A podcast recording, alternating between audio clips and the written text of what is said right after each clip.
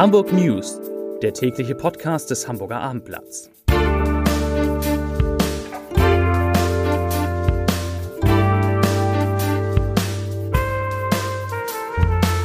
Moin, mein Name ist Lars Heider und heute geht es um die Entscheidung Hamburgs, doch die Masken und die Isolationspflicht bei Corona zeitnah abzuschaffen.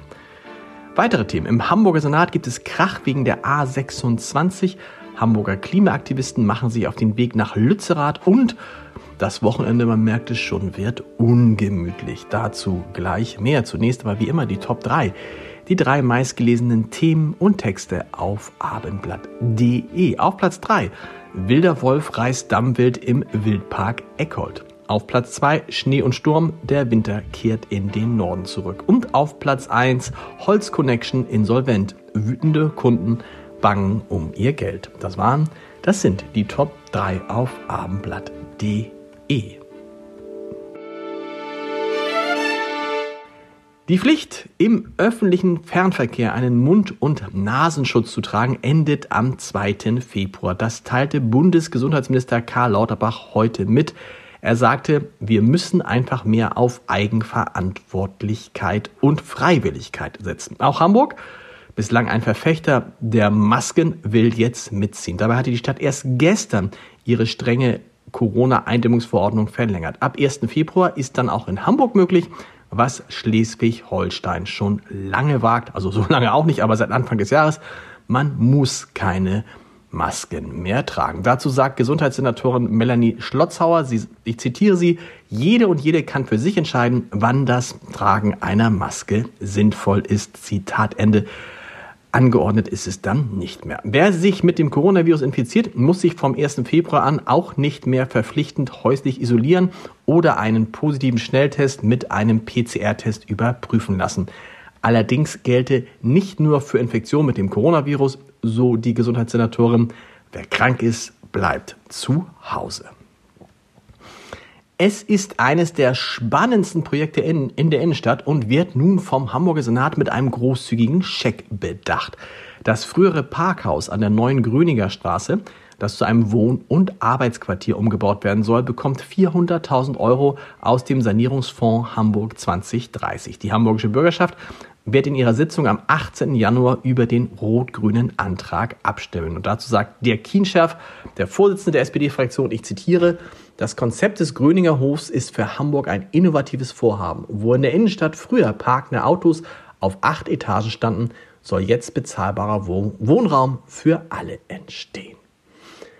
Der Ärger um die Elbschlick-Verklappung ist noch nicht verraucht, da droht bereits der nächste Koalitionskrach in Hamburg. Die, die Grünen stellen den im Koalitionsvertrag mit der SPD vereinbarten Bau der Hafenautobahn A26 Ost in Frage.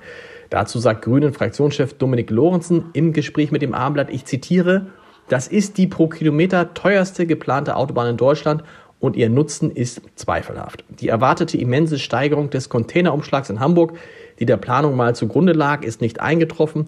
Das Mobilitätsverhalten der Menschen ändert sich und nur wenige Kilometer nördlich der A26 soll ohnehin ein neuer Kühlbrandtunnel entstehen, der für die Hafenwirtschaft absolute Priorität hat. Zitat Ende.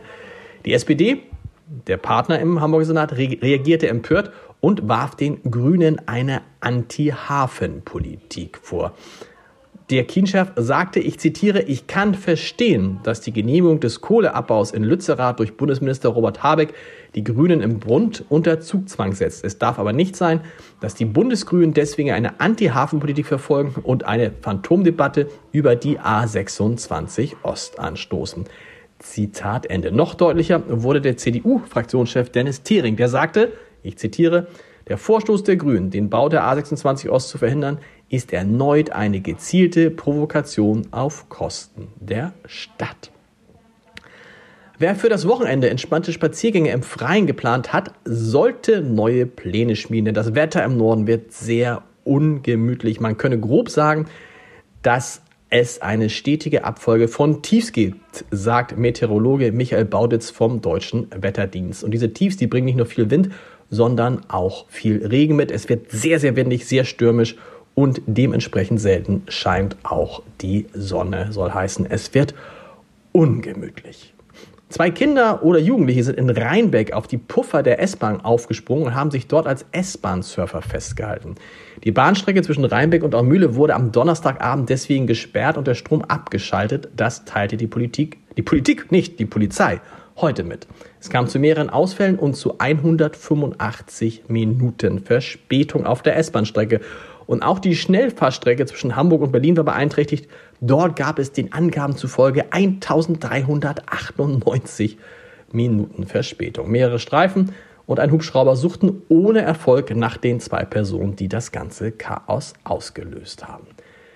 Mehrere hundert Hamburger Anhänger der Klimabewegung Fridays for Future wollen morgen am Sonnabend zur Demonstration gegen die Räumung der von Klimaaktivisten besetzten Ortschaft Lützerath im rheinischen Braunkohlerevier fahren. Wir werden mehr als zehn Busse sein, sagte eine Sprecherin äh, von Fridays for Future am heutigen Freitag. Und mehr als 500 Hamburger werden auf der Reise zur Großdemo in Lützerath erwartet. Dort ist inzwischen auch die Klimaaktivistin Greta Thunberg aus Schweden angekommen. So, und das war's für heute mit den Hamburg News. Mehr Podcasts des Hamburger Abendblatts finden Sie unter www.abendblatt.de slash podcast. Und wir hören uns am Montag wieder mit den Hamburg News um 17 Uhr. Bis dahin. Tschüss.